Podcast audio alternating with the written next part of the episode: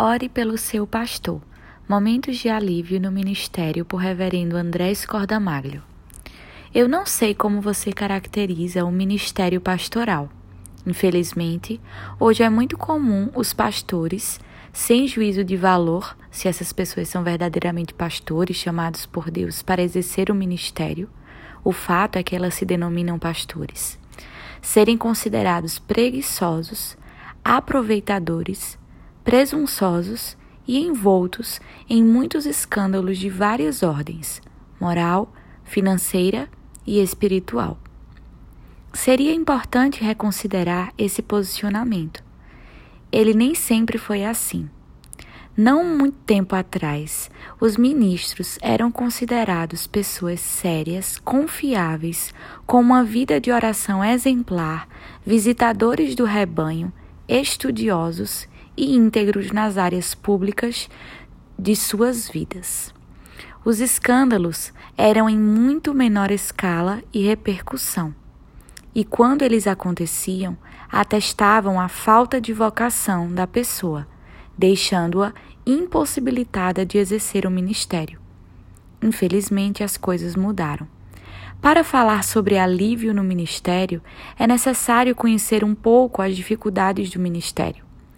Quando falamos sobre isso, de imediato somos remetidos às responsabilidades pastorais que pesam sobre nós diariamente. O pastor, em primeiro lugar, deve ter uma família íntegra, isto é, que é governada por Deus através de sua palavra, tendo o homem no papel da liderança. 1 Timóteo 3, 4 a 5. Sendo este um pré-requisito para exercer o ministério com autoridade espiritual. Quem é casado e tem filhos sabe o peso desse requerimento.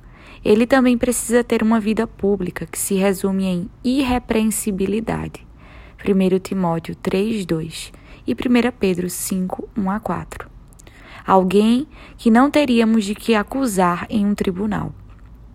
Além de se preocupar com sua família e com a sua conduta pessoal, ele deve guardar fielmente a sã doutrina 1 Timóteo 4,16. Sobre ele pesa diariamente administrar para si mesmo e para os outros a palavra de Deus. Para tanto, ele precisará se dedicar em conhecer cada vez mais as Escrituras e o seu autor, com humildade e dependência do Espírito Santo.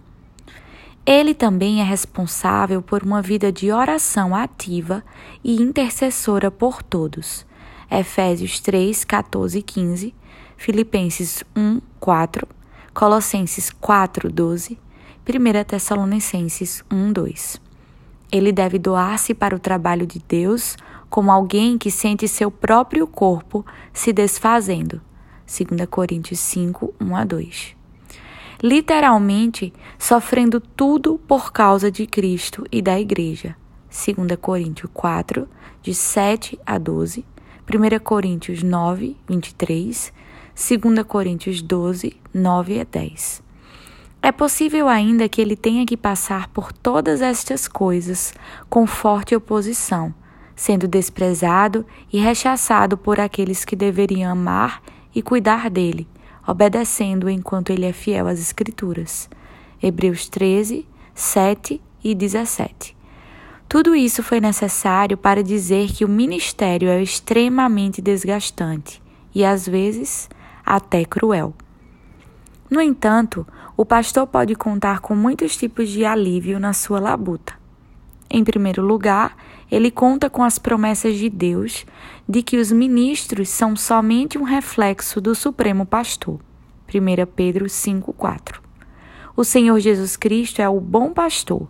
Salmo 23, 1. Todo o nosso pastoreio do rebanho é realizado na consciência de que não somos suficientes para tal. É um alívio saber que Jesus é o verdadeiro pastor de todos. Ele também conta com a graça de Deus para desempenhar a sua jornada com fidelidade. 1 Coríntios 15, 10. Pois não está se esforçando sozinho. O consolo do Espírito Santo repousa continuamente sobre aquele que se desgasta pelo reino, tendo a certeza que a obra é de Deus e somos apenas servos, mensageiros, despenseiros. o pastor também precisa ver o alívio de que aquele que começou a boa obra em vós há de completá-la até o dia de Cristo Jesus. Filipenses 1, 6. Depois desse arrazoado, a igreja poderia ajudar oferecendo alívio ao seu pastor de algumas maneiras práticas. Incentive seu pastor a se dedicar aos estudos que têm como objetivo a exposição da palavra. Esta tarefa é uma das mais nobres e árduas que um ministro tem. Creia, como qualquer ser humano, nós também gostamos de ouvir elogios mas para nós será de muito mais valia se a igreja colocar em prática o que temos ensinado. Respeite o dia do descanso. Como exposto acima, um ministro tem muitas coisas a fazer e normalmente ele o faz sozinho e em lágrimas. É um alívio quando realizamos o trabalho que Deus nos entregou e projetamos nosso dia de folga para descansar de verdade. Obviamente que emergências podem ser imprevistas, mas priorize o descanso nesse dia. Ame a sua família.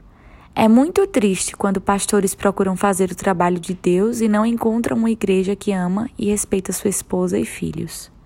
Como vimos acima, ele precisa primeiro pastorear sua casa e depois a igreja. Se o ministro tem se esforçado para fazer o primeiro, ajude-o para que ele faça o segundo. Ore constantemente por seu ministério. Como homem, o pastor passa pelas mesmas tentações que qualquer outra pessoa. Por isso, a intercessão por sua integridade é necessária. É um alívio saber que existem pessoas da igreja orando por nós. Ajude no trabalho. No sistema presbiteriano, os ministros são presbíteros docentes. Isso significa que a responsabilidade do pastoreio e supervisão do rebanho, assim como a realização do seu trabalho, é coletiva. Como é revigorante saber que o trabalho pastoral é realizado não somente por uma pessoa, mas por alguns homens chamados por Deus. Não permita que o ministro fique sobrecarregado só porque ele é o pastor. Uma liderança colegiada que cumpre o seu papel é um alívio para qualquer ministro. Que Deus nos abençoe. Este e demais textos estão presentes no site www.mulherespiedosas.com.br, no nosso Facebook, Instagram e demais redes sociais.